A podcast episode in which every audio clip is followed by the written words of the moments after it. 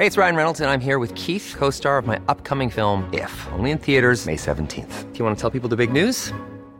All right, I'll do. Sign up now and you'll get unlimited for $15 a month in six months of Paramount Plus Essential Plan on us. Mintmobile.com slash switch.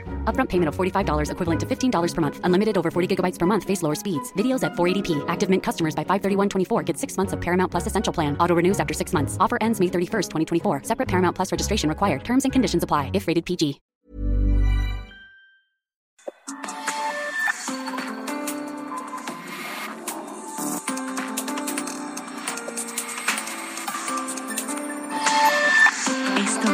República H. Estamos al aire en República H en este viernes 10 de diciembre de 2021. Gracias, gracias a usted por acompañarnos. Cerramos la semana a través de. Voy a empezar hoy diferente. Vamos, eh, cerramos la semana a través de las redes sociales de Heraldo Media Group. Estamos en Twitter, estamos en Facebook, estamos en YouTube. Saludos y gracias por seguirnos por ahí. Saludos a quienes nos siguen a través de la internet y de las redes sociales y de las plataformas digitales y de nuestro podcast en los Estados Unidos. Saludos a, Austin, en Texas. Allá nos sintoniza un buen grupo de mexicanos. Saludos a San Antonio también, que está ahí muy cerca. Houston también en eh, Texas. Al sur, en Brownsville, en McAllen. Eh, luego en Georgia, la ciudad de Atlanta esta gran ciudad, sede de enormes compañías.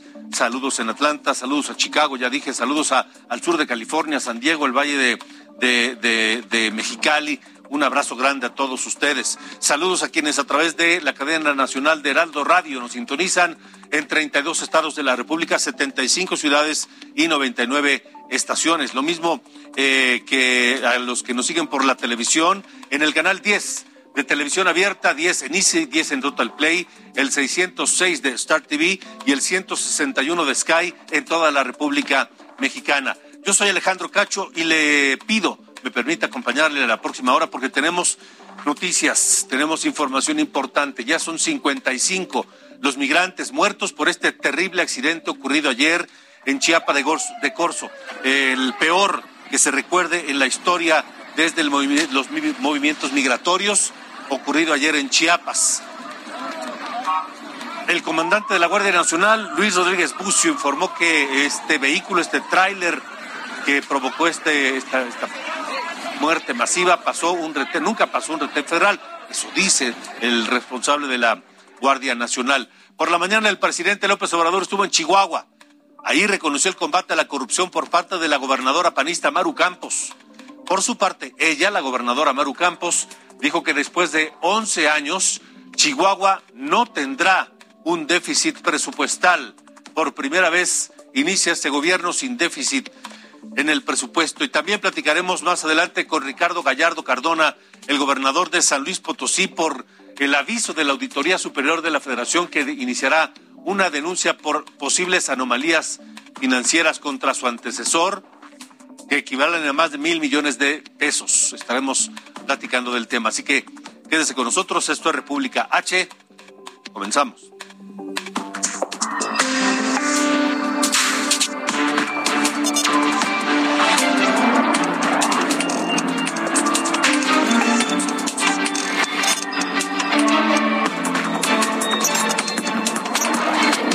República H, con Alejandro Cacho.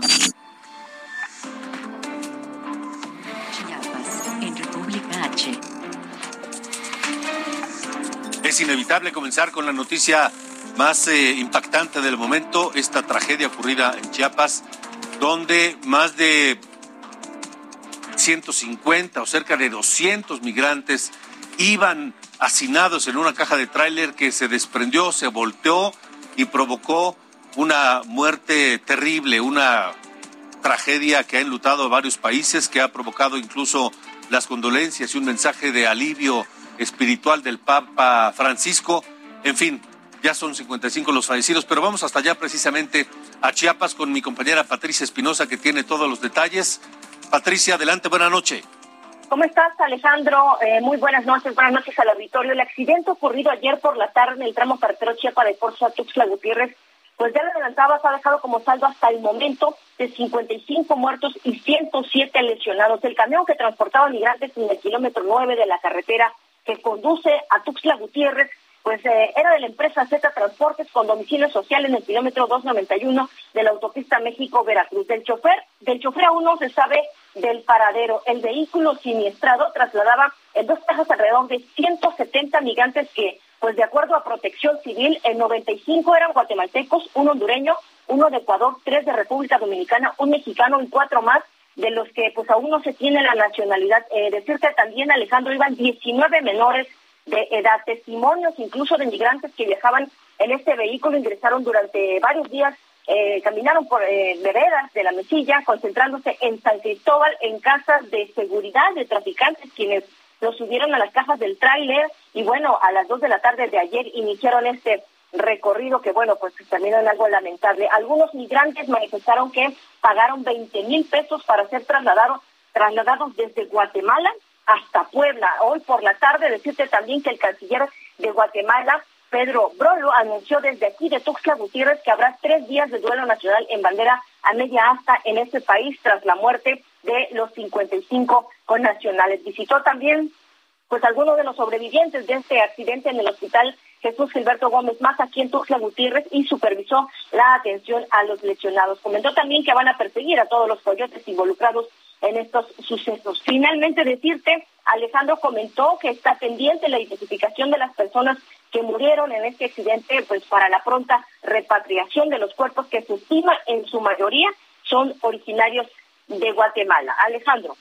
Vaya, Patricia, eh, pues parece que ahora sí, a los gobiernos tanto de Guatemala como de México se les ocurrió que había responsables, se les ocurrió que esto era parte de un comercio eh, maldito de personas, de humanos, y que había o hay redes internacionales de traficantes de personas que se benefician con estos movimientos de personas, con estos eh, éxodos. Y parece que ahora sí, por lo menos de manera momentánea, van a buscar a esos responsables y van a buscar a quienes trafican con personas a través desde de, Centroamérica, de varios países hasta los Estados Unidos.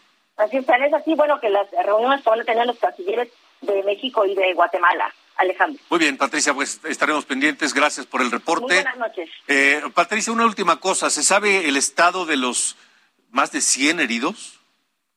Eh, bueno, hasta el momento no han dado eh, los datos eh, actualizados, pero sí te quiero decir que incluso estos recorridos que han hecho los funcionarios que han venido y también nosotros hemos constatado, ahí, por ejemplo, en la Cruz Roja, quiero decirte que la mayoría de los que están ahí son 34 personas que están estables. Incluso platicamos con varios de ellos que nos daban cuenta precisamente que había pagado los 20 mil pesos que viajaron desde el miércoles de las 6 de la mañana de Guatemala y bueno, hasta, hasta Tuxtla Gutiérrez por lo pronto. Oye, y en esas pláticas que tuviste con algunos de ellos eh, en el hospital, Patricia, Patricia Espinosa, eh, ¿te comentaron si en algún momento pasaron por algún retén ya en territorio mexicano? Bueno, ellos finalmente no se dieron cuenta, bueno, porque iban dentro de esta caja y no podían, incluso venían parados. Eh, algunos nos comentaban que venían, en, no, no 150, se atrevieron a decir que eran como 200 personas asignadas que venían y no no se dieron cuenta. Lo único que eh, pues fue lo, lo, final, el trágico final, en donde sintieron el movimiento de esta caja del tráiler, eh, que seguramente que iba, eso sí sintieron que iba a una alta velocidad y de ahí el accidente. Alejandro. Vaya, Patricia, bueno, pase, qué crudo para todas estas personas. Gracias por el reporte. Estaremos muy pendientes. Buenas noches. Hasta luego, buenas noches.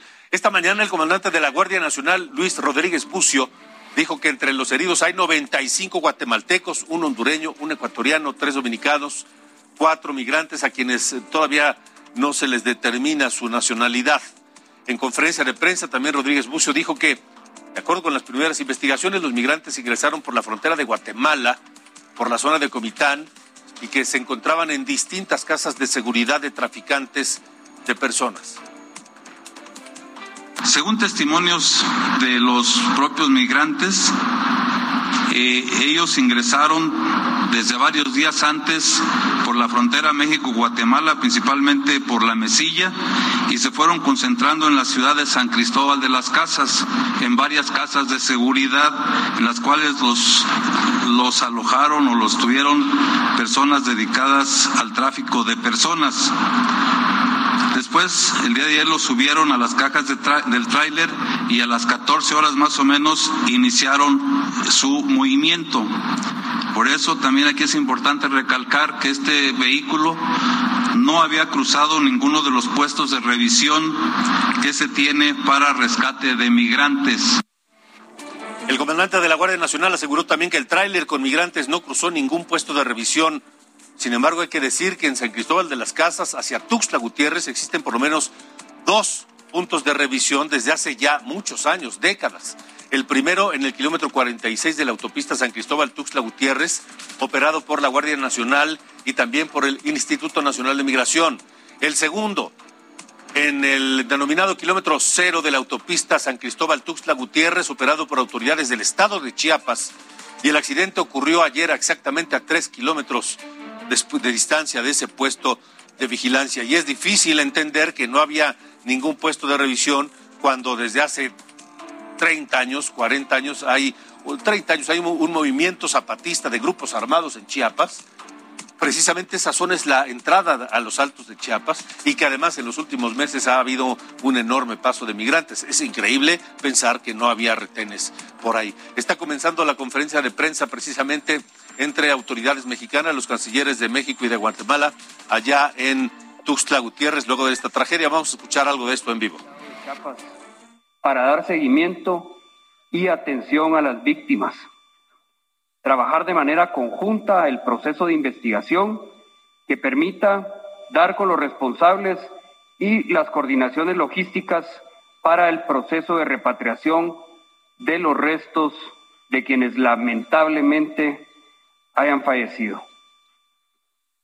Para esta visita me acompaña una delegación compuesta por el secretario de Comunicación Social de Presidencia, el viceministro de Asuntos Consulares y Migratorios, el señor fiscal contra el tráfico ilícito de migrantes, quien estará en, constante comunicación con los entes investigativos mexicanos.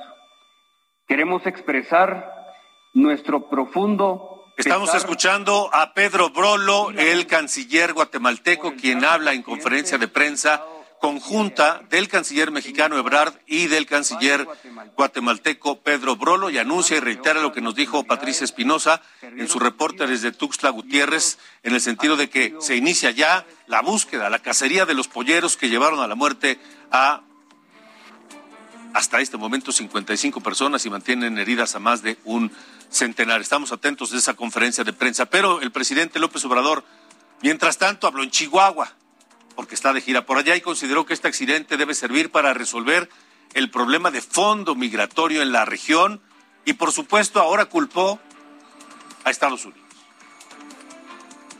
No se ha podido lograr el que se atiendan las causas que originan el fenómeno migratorio. Ojalá y esto, porque estas desgracias tienen que servir este dolor para que se tome conciencia y se atienda el problema de fondo. Bueno, mientras el Instituto Nacional de Migración informó que otorgará a los sobrevivientes de esta volcadura tarjetas de visitantes por razones humanitarias, además de alojamiento y alimentación. Les dará asistencia consular, apoyo en gastos funerarios y repatriación de restos a sus países origen. El Papa Francisco le comentaba al principio del programa que expresó sus condolencias por la tragedia en Chiapas. En un telegrama dirigido al arzobispo de Tuxtla Gutiérrez, Fabio Martínez anunció que rezará por el eterno descanso de los fallecidos y dio su pesar a los familiares de las víctimas. Y los ministerios de o los cancilleres de México, Pedro Brolo, a quienes escuchamos a su momento, anunció luto de tres días, luto nacional de tres días en Guatemala por las víctimas del accidente. Pero cómo la prensa guatemalteca abordó esta tragedia. La Hora de Guatemala, este, este diario allá en la capital guatemalteca, encabezó con la frase no cierren los ojos, que era la súplica de un migrante a otro tras el accidente en México. El periódico Prensa Libre, también de Guatemala, encabezó ofrece México ayuda eh, a regularizar a migrantes que sobrevivieron al accidente en Chiapas. En Honduras, periódicos como El Tiempo también destacó Accidente en Chiapas, hondureño herido, está delicado de salud. Es parte de cómo la prensa centroamericana reflejó este accidente por si esto no fuera suficiente. Hoy viernes en Puebla, le hablábamos ayer de este camino, de este, de este, de este peregrinaje de los migrantes entre Puebla y la Ciudad de México. Bueno, pues fueron atropellados dos de ellos. y los atropellaron autoridades de migración de México. Hacemos enlace contigo, Claudio Espinosa, que tiene los detalles. Adelante, buena noche. Así es, Alejandro, te saludo con gusto a ti a los amigos del Heraldo Media Como lo comentas, pues son dos migrantes los que resultaron lesionados tras este atropellamiento. Se sabe que ha confirmado que fue una camioneta del Instituto Nacional de Migración en la zona de San Matías, La Lancaleca, esto en la autopista México-Puebla con dirección a la capital del país. El estado de salud de estos migrantes es estable, fueron trasladados hacia un osocomio de la zona de San Martín Texpelucan y déjame comentarte que bueno, en estos momentos se han eh, pues regularizado ya de manera importante la circulación hacia la capital del país, la cual por segundo día consecutivo pues estuvo muy lenta ya que cerca de 500 integrantes de esta caravana migrante salieron desde muy temprano de San Martín Texmelucan de la unidad de deportiva donde se quedaron y caminaron sobre la autopista tal como lo habían hecho el día anterior. Sin embargo, bueno, a pesar de que en un inicio estaban dejando el paso sobre el carril de alta, eh, hubo un momento en el que acusaron la detención de dos de sus compañeros y cerraron de nueva cuenta por espacio de una hora, hora y media el paso en la zona de Tlalancaleca. Ahí se dio este incidente y bueno, a partir de ese momento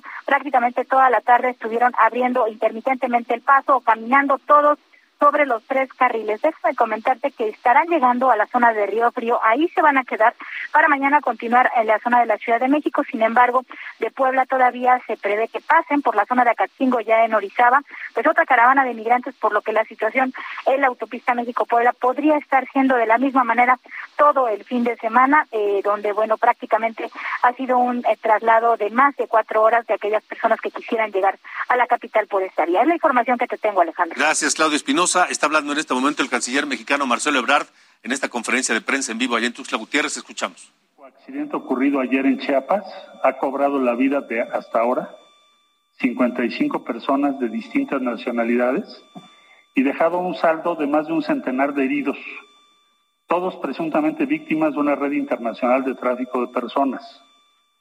Lamentamos las pérdidas de vidas humanas y extendemos nuestras condolencias y solidaridad a familiares y amigos de las víctimas, al tiempo que hacemos votos por la pronta recuperación de las personas que resultaron heridas y están en hospitalización.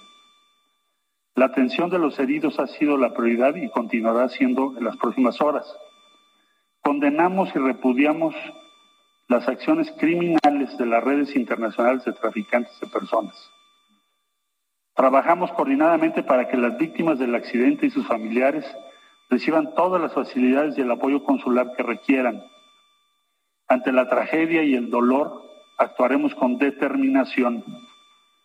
Los países de la región, a propuesta principalmente de Guatemala, anunciamos esta noche la creación del Grupo de Acción Inmediata contra la red de traficantes de personas responsables de la tragedia en Chiapas para investigar, identificar, aprender y presentar ante la justicia a los integrantes y mandos de la organización criminal transnacional responsable de esta tragedia humana.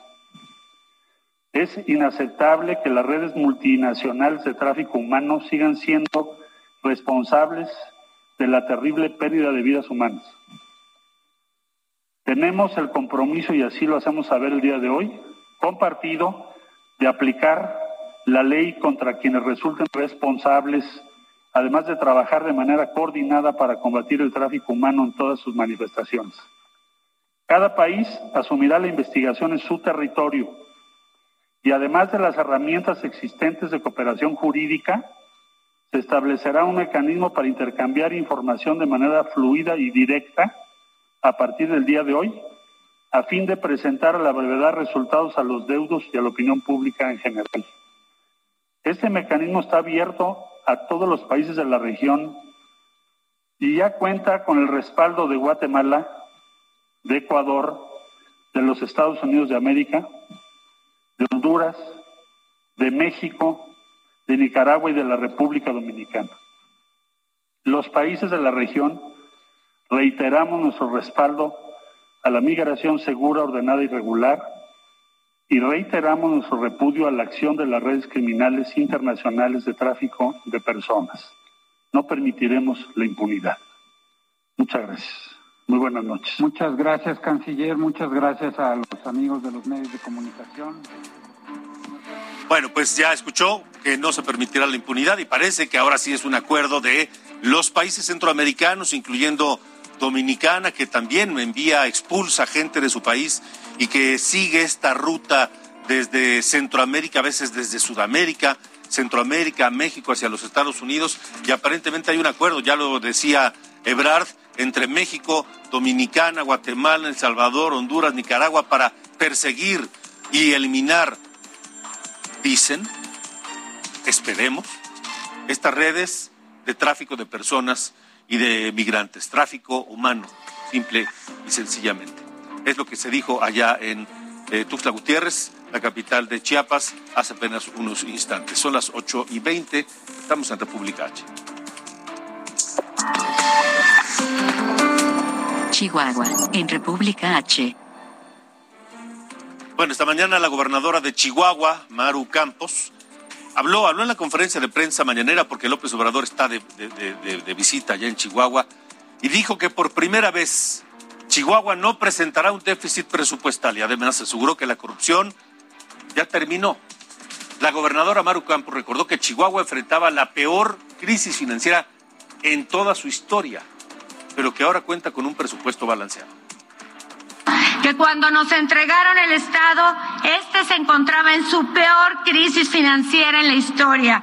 Nos propusimos balancear el presupuesto al tercer año de la administración, pero gracias al gran esfuerzo que ha realizado el sector financiero, logramos desde nuestro primer año, desde este mes, un presupuesto balanceado. Hoy, señor presidente, por primera vez en 11 años, el presupuesto estatal no presentará déficit alguno. Por su parte, el presidente López Obrador celebró que la corrupción haya terminado en Chihuahua, como lo dijo la gobernadora Maru Campos, y reiteró que el combate a la corrupción ha dado resultado en todos los niveles de gobierno, dice López Obrador. En Chihuahua, este, celebro que la gobernadora esté hablando del combate a la corrupción porque eso ha afectado mucho a Chihuahua. Mucha corrupción en este estado. Este, se han dedicado a saquear el estado de Chihuahua. No en tiempos recientes, ya lleva décadas el saqueo en Chihuahua. Pero el presidente dice, se acabó la corrupción en todos los niveles y en todo el país. No, presidente, no es cierto.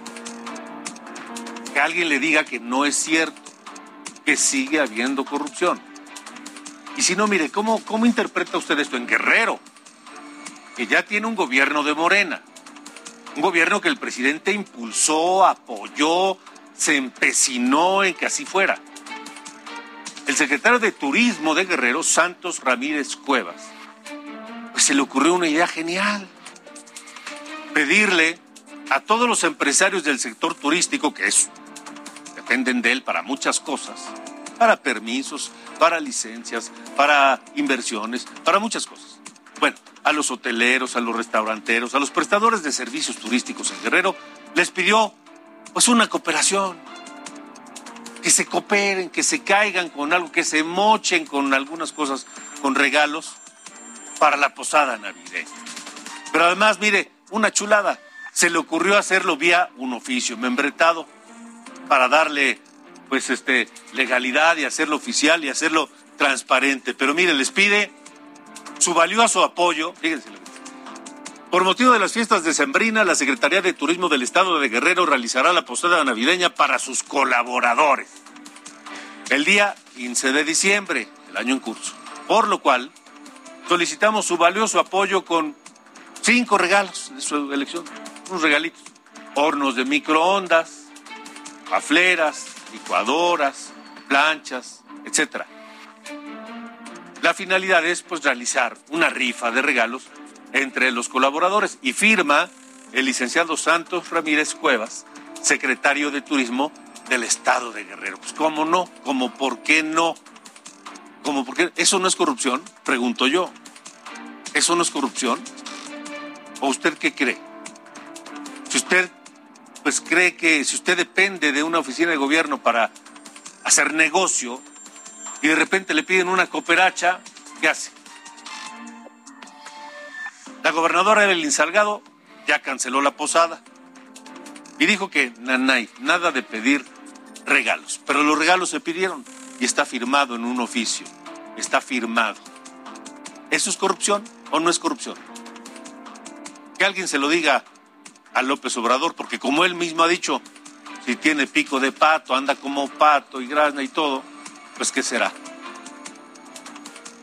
Vamos a una pausa, estamos en República H. Yo soy Alejandro Cacho, tenemos más.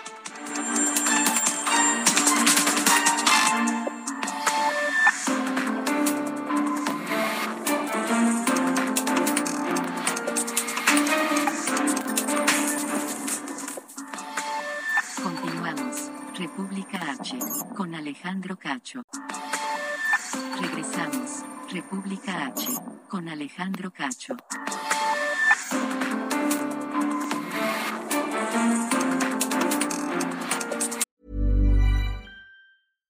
One size fits all seemed like a good idea for clothes. Nice dress. Uh, it's a it's a t-shirt. Until you tried it on. Same goes for your healthcare. That's why United Healthcare offers a variety of flexible, budget friendly coverage for medical, vision, dental, and more. So, whether you're between jobs, coming off a parent's plan, or even missed open enrollment, you can find the plan that fits you best. Find out more about United Healthcare coverage at uh1.com. That's uh1.com.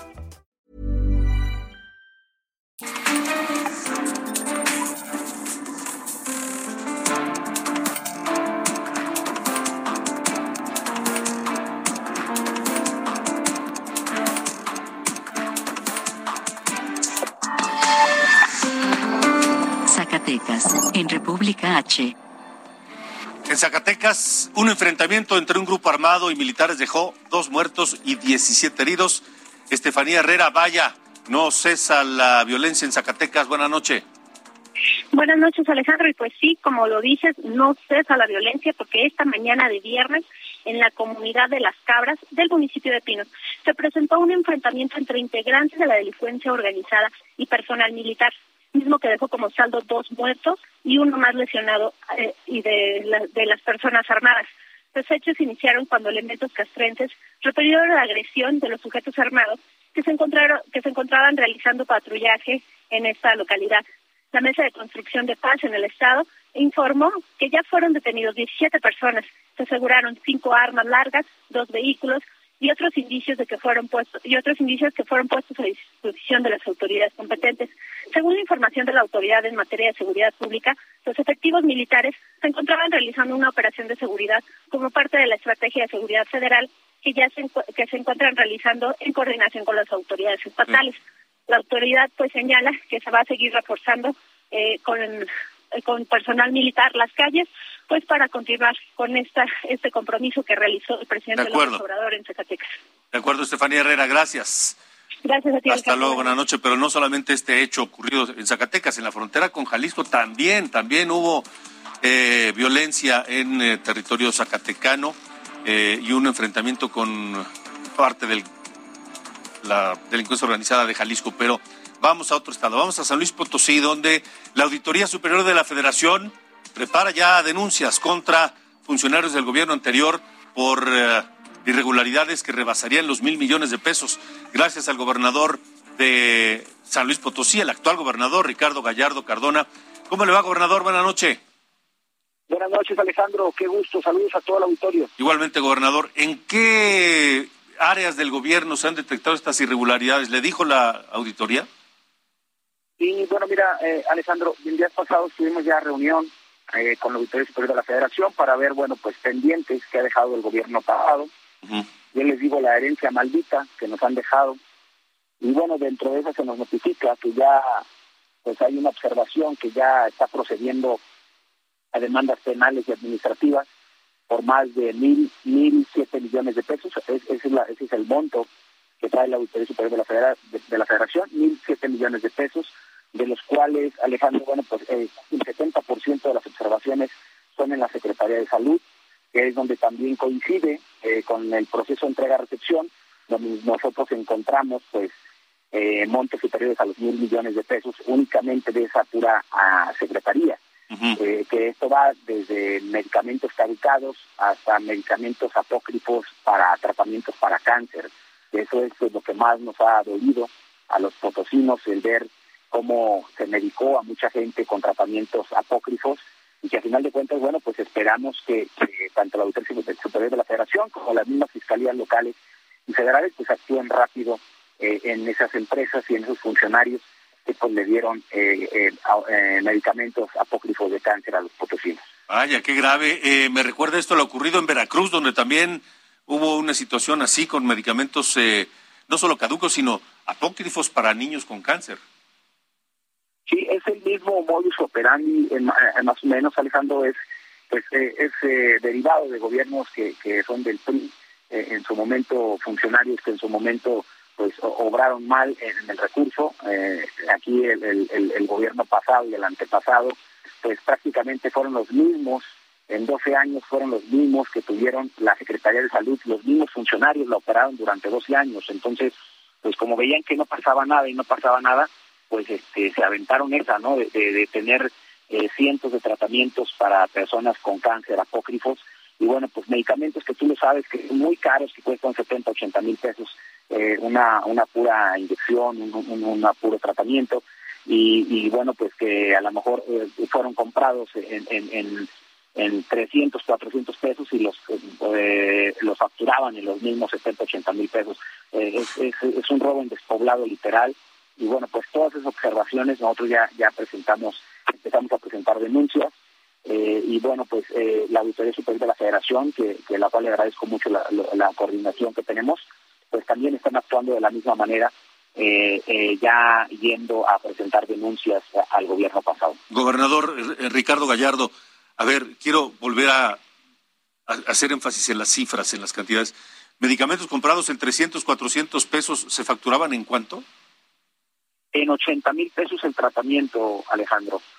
todo el mundo sabe en México que un tratamiento para cáncer pues supera los 80 mil pesos de una sola toma. Sí y, los compraban en 300, 400, evidentemente no eran para cáncer, pero los facturaban como si fueran para No eran medicamentos para cáncer o incluso llegaron a tener eh, medicamentos caducados eh, que pues en su momento los compraban o, eran regalados o los compraban muy, mucho, muy baratos por estar caducados y bueno, pues eh, los presentaban a factura a precio normal que eso fue lo que más hicieron. Y bueno, era un super negocio porque, bueno, tenían arreglados los almacenes donde entraban los medicamentos, alterados las actas de, de donde recibían el, el, medicamento. Eh, cuando los observó la Auditoría Superior del Estado, que te quiero platicar que también eh, renunció la, la, la, auditora local después de ver el, el, relajo que, que se hizo y que ellos eh, siempre solaparon, eh, pues eh, se llegó a la conclusión de que limpiaron las cuentas del gobierno, pero bueno, las limpiaron a nivel local y ya no se alcanzaron a limpiar a nivel federal. Ya. Y recuerdo, ¿a quiénes, eh, quiénes son los funcionarios señalados en este escándalo de medicamentos y de desfalcos por más de mil millones, mil siete millones de pesos? ¿Sería la, la exsecretaria de salud de, de, del gobierno anterior, que recuerdo además fue candidata a gobernadora? Sí, bueno, ella es una, una funcionaria eh, también tenemos al secretario de Finanzas, que fue quien hizo también los pagos, al, al director del Hospital Central, que era donde traían las maniobras de, los almacenes, de, los medicamentos, donde entraban y salían eh, eh almacenes eh, que eran mal controlados, los almacenes, cambiando las firmas de, las entradas y salidas. Y bueno, pues son, son muchos, varios funcionarios más. Eh, porque como te comento, bueno, pues ese es el 70%, el otro 30% están en, en, en, todo lo que es obra pública, de obras que inconclusas, como una presa completa, imagínate una presa completa, Alejandro, que, que se hizo y, y que se erogó eh, casi 400 millones de pesos, pero se les olvidó ponerle la cortina, entonces no existe la, la presa, no hay presa, pero sí se gastaron el dinero. Cosas así tan, tan, tan obvias y tan garrafales que, pasó en este proceso de entrega-recepción. Pues, gobernador Ricardo Gallardo, estaremos muy atentos a lo que ocurra con este, con este escándalo de corrupción allá en la administración anterior, en el gobierno anterior de San Luis Potosí. Gracias por haber estado con nosotros. Muchísimas gracias, Alejandro. Bendiciones a todos y excelente noche. Igualmente, gracias, el gobernador Ricardo Gallardo de San Luis Potosí. Le decía antes de esto que también entre Jalisco y Zacatecas, en Teocaltiche, siete muertos. Mayeli Mariscal, buena noche. ¿No, te, ¿No escucha Mayeli? Bueno, vamos antes a una charla que sostuve con la directora ejecutiva de Redim, Tania Ramírez, que habla de un estudio sobre reclutamiento y abuso y homicidio de niños en México. Esto es República H. Hoy me da mucho gusto saludar a Tania Ramírez, la directora ejecutiva de la Red por los Derechos de la Infancia, eh, que tiene datos, resultados de un estudio escalofriante. Tania, gracias por estar con nosotros.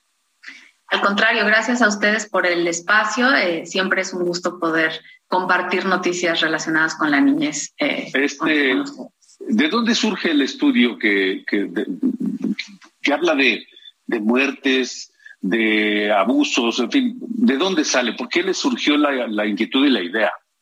Sí, en Redim eh, llevamos muchos años con una preocupación y una denuncia sobre los efectos de la grave crisis de violencia que vive nuestro país eh, hacia la infancia y la adolescencia. Y de esta preocupación y por lo que hemos estado observando y documentando, la violencia en contra de niñas, niños y adolescentes tiene distintas expresiones y decidimos hacer un alto para hacer foco en el reclutamiento, porque pensamos que es una práctica que constituye un delito, solo que está poco entendido al estar subsumido al delito de trata en su amplio espectro. Y por eso decidimos hacer un estudio focalizado para comprender, por un lado, cuáles son los factores de riesgo que están eh, arrojando a niñas, niños adolescentes a las manos de la delincuencia, el crimen organizado de otros grupos armados. Y por otro lado, hacer un análisis sobre las políticas públicas que tiene nuestro país para ver qué estamos haciendo mal y qué podemos hacer mejor. Ahora, los resultados son escalofriantes y dan miedo. Son, para mí, insospechados. Sí, una de las, digamos, por hablar de cifras, una de las eh, de los datos que manejamos como el escenario de violencia en el que están creciendo nuestras infancias y adolescencias tiene que ver con los efectos de eh, de las distintas expresiones de la violencia, además del reclutamiento. Por ejemplo, eh, del primero de enero de este año al 15 de octubre, contamos 3.726 niñas, niños adolescentes que fueron registradas como desaparecidas. De estas, 2.400 eran mujeres, es decir, casi el 65% de la niñez y de la adolescencia desaparecida son niñas y mujeres adolescentes. Eh, del primero de enero también al 31 de agosto, digamos en, este medio año, poco más de medio año, 700 homicidios dolosos de niñas, niños, adolescentes se habían contado en nuestro país. Esto con datos oficiales, ¿no? Por no hablar de los subregistros. Entonces, es un escenario de profunda violencia en donde esa violencia se está eh, ciñendo de manera cada vez más cercana a los círculos de vida de niñas, niños, adolescentes y entabla una precondición de cercanía a la violencia, de normalización de la violencia, eh, que está propiciando que el reclutamiento sea una práctica recurrente y probablemente en alza. Ahora, ¿quiénes, ¿a quiénes podemos señalar como responsables? ¿Quién está detrás de este reclutamiento, de esas desapariciones, de esos asesinatos de niños y adolescentes? Sí, pues en nuestro análisis es principalmente eh, los grupos delincuenciales y el crimen organizado quienes están haciendo uso y en este uso se puede contemplar también la explotación, además del reclutamiento, por eso hablamos de reclutamiento y utilización eh, por parte de estos actores. No quiere decir que no haya otros actores que lo, que lo hagan. Por ejemplo, hicimos en la primera parte un análisis de la región y observamos que las propias Fuerzas Armadas en algunos momentos en nuestros países han eh, reclutado niñas y niños, también otro tipo de fuerzas, por ejemplo, es una dinámica distinta eh, lo que hacen las autodefensas cuando deciden armarse y enfrentarse, digamos, eh, frente a, la criminalidad y a la inseguridad, pero digamos que en términos delictuales, no como estos procesos comunitarios, colectivos, etcétera, las policías comunitarias, en términos de reclutamiento de quienes están extorsionando, sometiendo, a veces convenciendo, seduciendo a niñas, niños, adolescentes a incorporarse en las tareas del reclutamiento, tiene que ver con estas actividades. ¿Por qué lo sabemos? porque muchas de eh, las tareas, digámoslo así, que están realizando tienen que ver con el halconeo, con el sicariato. Eh, hicimos algunas entrevistas, el, trabajo está hecho con una, digamos, una parte de investigación de gabinete y otra en el territorio, en donde hicimos entrevistas eh, con personas expertas, organizaciones, pero también con víctimas que han salido, digamos así, del reclutamiento y lo que nos reportan es que efectivamente en muchos casos eran estos grupos delincuenciales que están mucho más cerca de lo que pensaríamos en los territorios, ¿no? Ahí en las colonias, en los municipios, esto está mucho más normalizado de lo que quisiéramos aceptar eh, y es en esos entornos en donde se está posibilitando esto ante la ausencia de un Estado que garantice derechos y que garantice la posibilidad de un desarrollo de vida pleno y digno. Sí. Ahora, Tania, estamos platicando con Tania Ramírez, la directora ejecutiva de Redim. Eh, ¿Dónde ocurre con mayor eh, frecuencia esto? Eh, ¿Dónde están los focos rojos? Porque tal vez haya gente que nos escucha hoy y que piensa que eso ocurre, pero en lugares allá muy lejanos, ¿no? Exacto. Eh, en nuestro análisis pudimos descubrir que lamentablemente no hay estado del país que se libre, digámoslo así. No hay una sola entidad federativa que pueda irse en blanco. Eh, si bien es cierto que hay estados como Tamaulipas, em, Estado de México, eh, por nombrar un par de ellos, en donde la particularidad de la, de la crisis de violencia y de la disputa del territorio, Michoacán era otro de estos estados, eh, si bien ahí se puede observar una mayor prevalencia de estos factores de riesgo, pero también si consideramos que los factores de riesgo precisamente están asociados con cómo está presente la violencia y con cómo hay precondiciones en donde las, la desigualdad las falencias, digamos, estructurales están presentes, la pobreza, la falta de ingresos, la falta de trabajo, pues eso está mucho más repartido en el país de lo que quisiéramos eh, entender, ¿no? Entonces, sí descubrimos que eh, hogares violentos propician también la normalización. Cuando hablamos de esta normalización de la violencia, eh, lo podemos ver no solo a nivel macro, de dónde en los barrios, en las comunidades, sino también ahí en los hogares, en donde se aprende, digamos, que la violencia es una forma de relacionarse, de castigar, etcétera, eh, se está sembrando una semilla también para que después niñas y niños puedan pensar en, eh, en, replicar prácticas violentas. Ya. Ahora, eh, Tania, las razones, ya nos hablabas de la delincuencia organizada, pero ¿qué tanto influye las razones económicas, la condición económica de las familias, de los propios niños y adolescentes eh, frente a este fenómeno.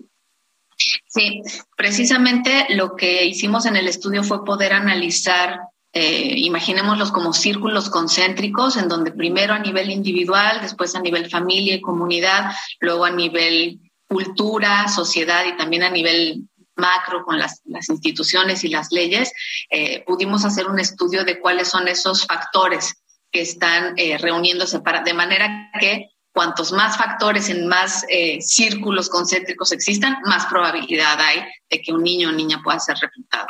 Y a estos, cuando hablamos de estos factores, nos referimos a la pobreza, como ya decíamos, la presencia de la actividad delincuencial en, los territorios, eh, también la corrupción, el abandono escolar, eh, ¿Por qué? Porque el, abandono escolar o la expulsión de, las escuelas y toda esta crisis de retorno a las escuelas que vamos a tener por la crisis de COVID eh, nos va a poner más difícil la situación. Niños, niñas adolescentes que han sido expulsados de los distintos espacios comunitarios, es decir, que no están en la escuela, que no están en sus casas, que no están en los entornos comunitarios, están prácticamente en las manos de la delincuencia y el crimen organizado. Para... Ahora, Tania, Tania, ustedes en Redim eh, han, identificado posibles salidas, escapes, este, vías de solución a este terrible fenómeno de reclutamiento y uso y explotación de niños y adolescentes? Sí, sí, sí. La verdad es que en Redim eh, nos preocupa mucho esta situación y la hemos denunciado con, con, cierta crítica por lo que implica en términos de desatención a los derechos de niñas, niños, adolescentes por parte del Estado, pero no nos reducimos a hacer una crítica en este estudio, fuimos un poco más allá para analizar las políticas públicas y para analizar la legislación, como esos dos. es República H. Vamos a Jalisco, Mayeli Mariscal. Violencia entre el territorio de Jalisco y Zacatecas. Así es, muy buenas noches, buenas noches al auditorio. Pues en el municipio de Teocaltiche, una vez más, se registró un eh, enfrentamiento entre civiles. Ocho vehículos fueron eh, pues retenidos por parte de los elementos de la Secretaría de Seguridad y de la Fiscalía del Estado tres contaban con blindaje artesanal y en uno se localizaron siete, siete cuerpos ya sin vida. Además, también eh, se decomisaron dos granadas calibre 40, un arma larga y más de 100 casquillos estaban percutidos en la zona donde se registraron estos hechos. Y bueno, no es el primer eh, incidente de este tipo, enfrentamiento que se da eh, ya es de manera recurrente en los límites con Zacatecas que se registren este tipo de acontecimientos. Incluso eh, cuando se inició la consulta ciudadana también hubo algunos hombres armados quienes cuestionaron la presencia de las personas del Instituto Electoral que estaban instalando estos centros de recepción de opinión. Y pues bueno, ya en la semana se informaba que se va a reforzar la seguridad en los límites con Zacatecas. Esperemos que esto también descienda los enfrentamientos. Ese es el reporte desde Jalisco. Ayeli Mariscal, gracias, gracias por la información allá en Jalisco. Ya que hablamos de Jalisco, mire lo que pasó en el famosísimo centro joyero de Guadalajara, donde ocurrió un incidente vergonzoso, penoso y que no puede quedar impune. Fue grabado por personas que estaban por ahí, circuló en redes sociales, circula que una mujer pide ayuda a gritos y un policía vial del estado de Jalisco la trata así. Mire. ¡Auxilio! ¡Auxilio!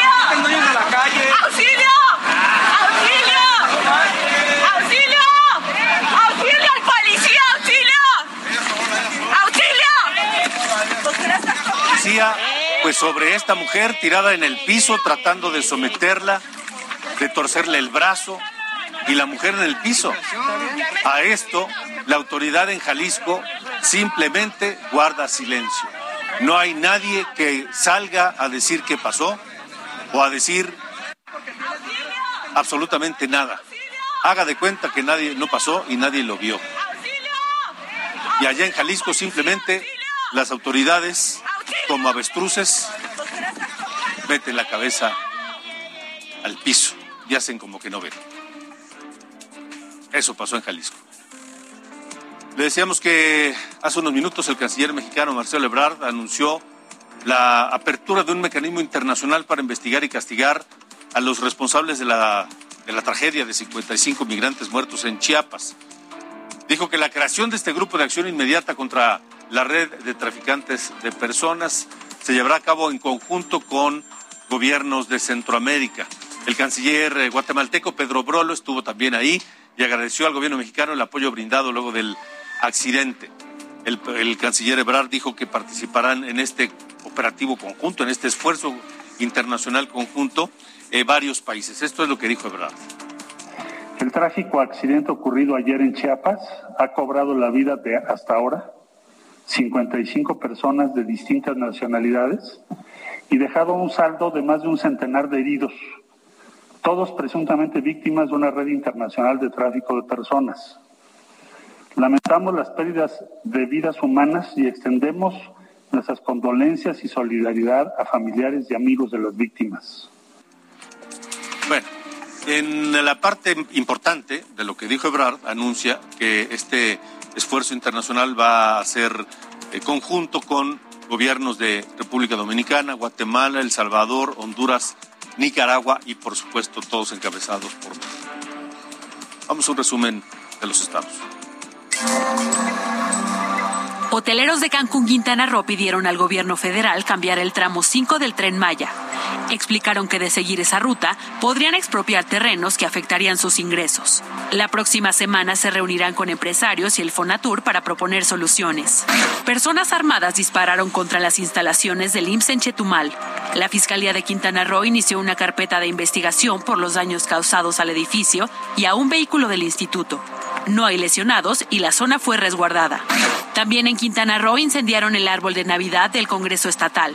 Cuatro encapuchados arrojaron gasolina y le prendieron fuego. Además regaron pintura naranja en las paredes del edificio. Trabajadores del Poder Judicial de Yucatán reanudarán paro de labores el 10 de enero. Aceptaron una tregua con el gobierno del estado para normalizar sus actividades el 14 de diciembre y desahogar los trámites pendientes.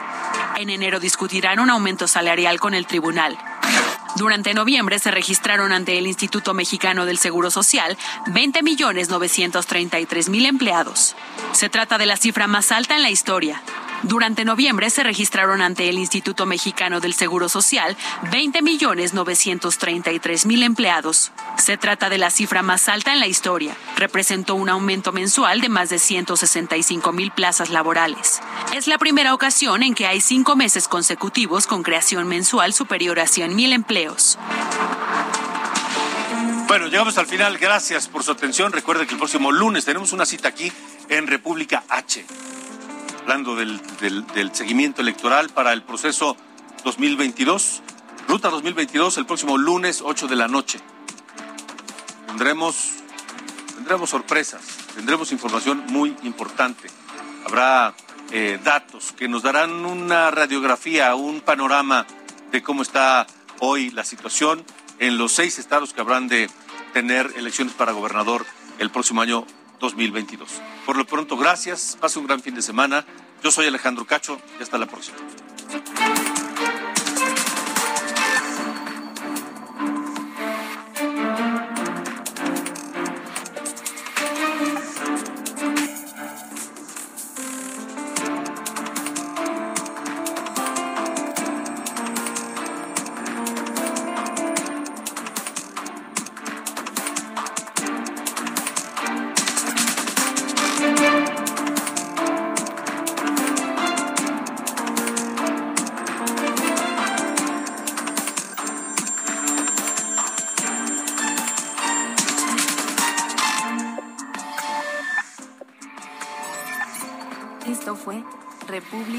Con Alejandro Cacho.